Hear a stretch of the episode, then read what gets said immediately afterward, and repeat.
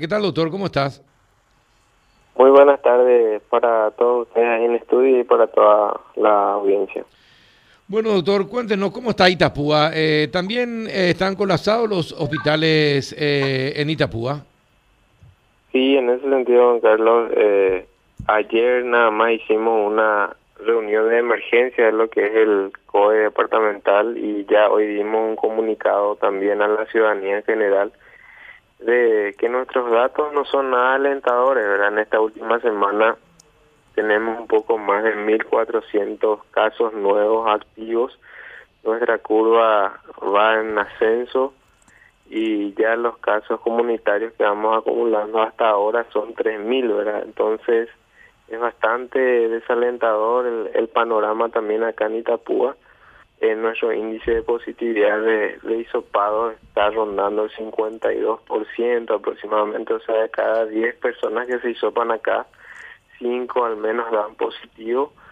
Y bueno, la tasa de fallecidos también es importante, ya estamos promediando los 460 fallecidos y eso hace que salgamos desde en la séptima región y eh, pidiendo colaboración un poco de los diferentes actores, ya sean eh, los intendentes de cada municipio, los concejales departamentales, eh, a estar un poco a, a ver eh, algunas ordenanzas acá a nivel local que puedan hacer un poco que las medidas restrictivas eh, sean realmente, eh, digamos, controladas por tanto la, la policía como la fiscalía y sean cumplidas, ¿verdad? Porque hasta ahora vamos contabilizando muchos muertos, casos internados, pero nos va, no vamos viendo resultados de los controles que se están haciendo acá localmente.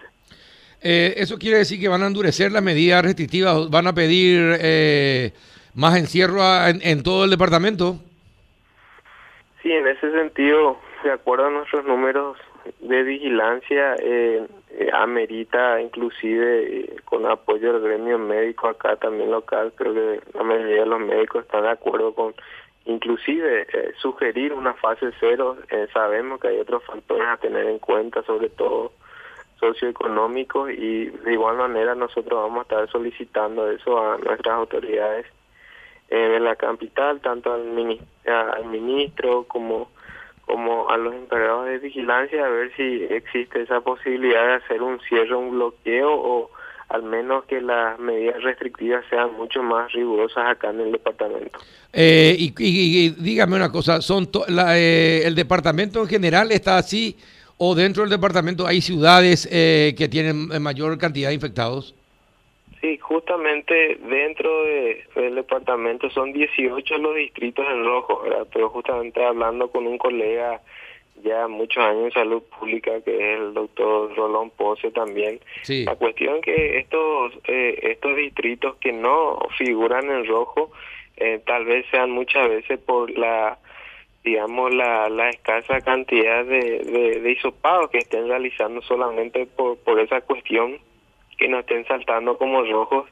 Entonces, en ese sentido, de igual manera, se insta entonces la parte médica de los diferentes hospitales distritales a, a que sea unánime, ¿verdad?, eh, las medidas restrictivas, porque pasaba eh, semanas atrás nada más que un distrito, por ejemplo, se declaraba en emergencia, pero la gente pasaba a jugar piquibole, a hacer su fiesta en, en el distrito de al lado, ¿verdad? Entonces, no queremos que eso suceda y eh, estamos solicitando entonces que, que las me medidas sean para, para todo el departamento, ¿verdad?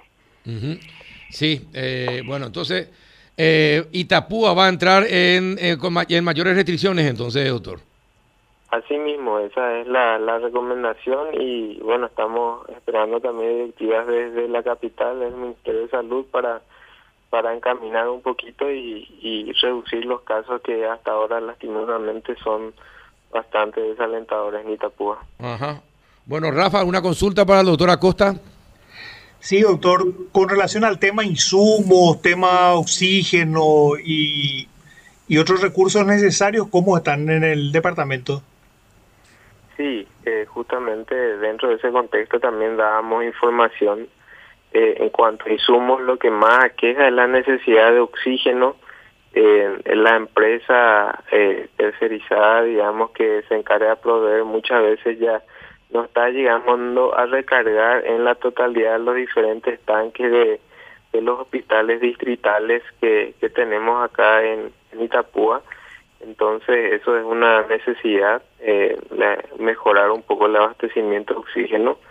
Eh, y otro es también la cuestión del testeo, ¿verdad? Venimos, venimos haciendo una buena cantidad de, de test antígenos y PCR, pero también estamos ya trabajando bastante a lo justo con lo que es eh, el, los insumos de PCR. Eh, probablemente la próxima semana tengamos ya eh, que manejarnos nada más que con antígenos porque los insumos para PCR ya están eh, terminándose. Y bueno, la vacuna contra el COVID, hoy hicimos un cierre también de la semana, eh, dio justo para para vacunar hasta hoy día viernes y estamos esperando también reposición de, de más vacunas para, para proseguir con la campaña. Eh, bueno, Adela, ¿alguna consulta? Dos. ¿Qué tal, doctor José Carlos Acosta? Eh, sobre el tema de los hospitales eh, privados, si es que tienen lugar, porque ayer se inauguró en Ayolas, muy cerca de la zona de Itapúa, ¿verdad?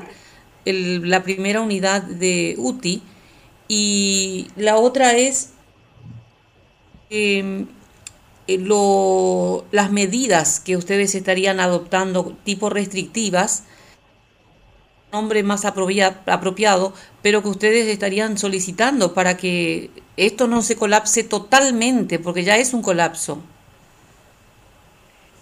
Sí, en ese sentido, de eh, los hospitales, tanto públicos como privados, hoy por hoy acá en Itapúa están no, no, no al 100% ocupados, sino que saturados, rebasados en su capacidad.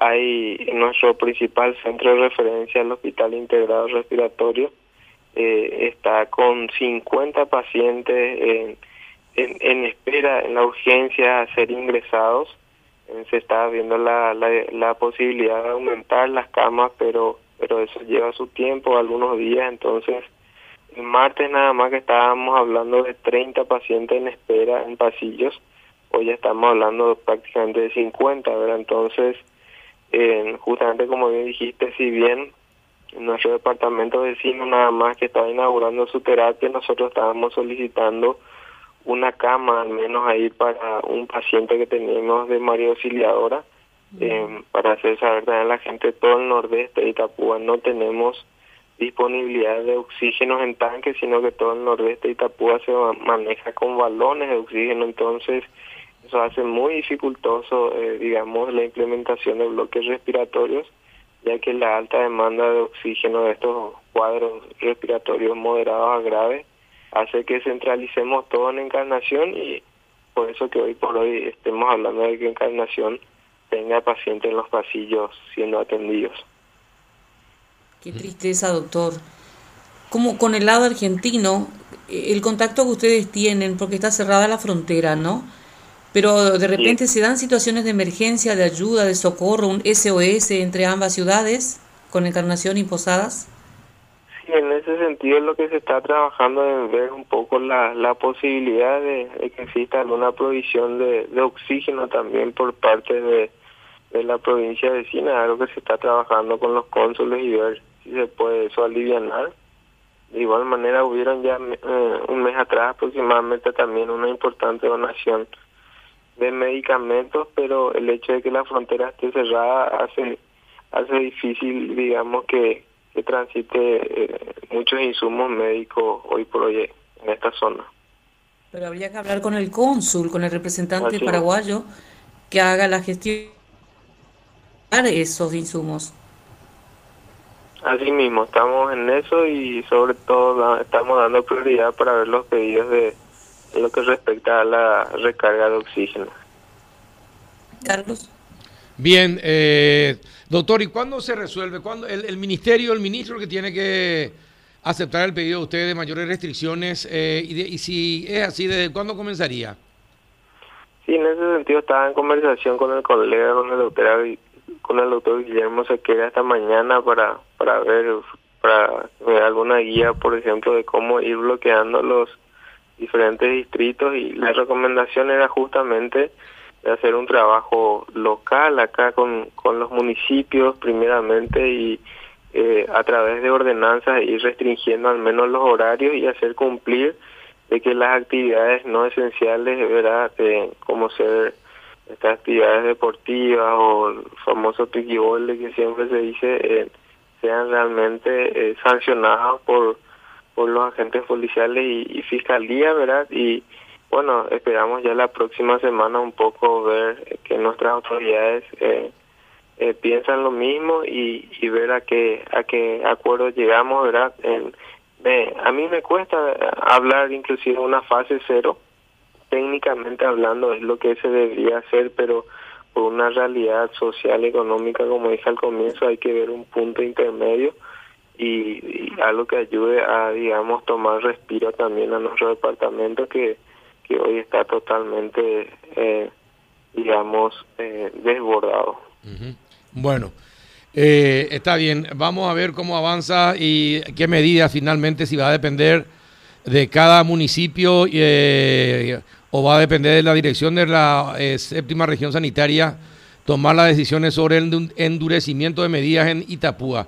Vamos a estar atentos al desarrollo de, esos temas, doctor. Te agradezco mucho que nos cuente cómo está, cómo está el panorama ahí en el, en el departamento. Gracias por el espacio. Y cualquier cosa, doctor, con, llamarnos nomás si querés difundir alguna información. Muchas gracias, muchas gracias realmente por el espacio. Estamos difundiendo también eso acá en los diferentes medios para que la ciudadanía, sobre todo en Carnacena y Itapuense, tome conciencia, porque ahora la batalla realmente eh, no solamente la estamos pidiendo hacer dentro de los hospitales, sino que la gente también tenga un buen comportamiento ciudadano. Queremos pasar un, Día de la Madre con, con todos los protocolos y que, que, bueno, que esto no se desborde, ¿verdad? Definitivamente. Éxito, doctor, y fuerza. Muchas gracias. Muchas gracias a usted. Hasta, luego. luego, el doctor José Carlos Acosta.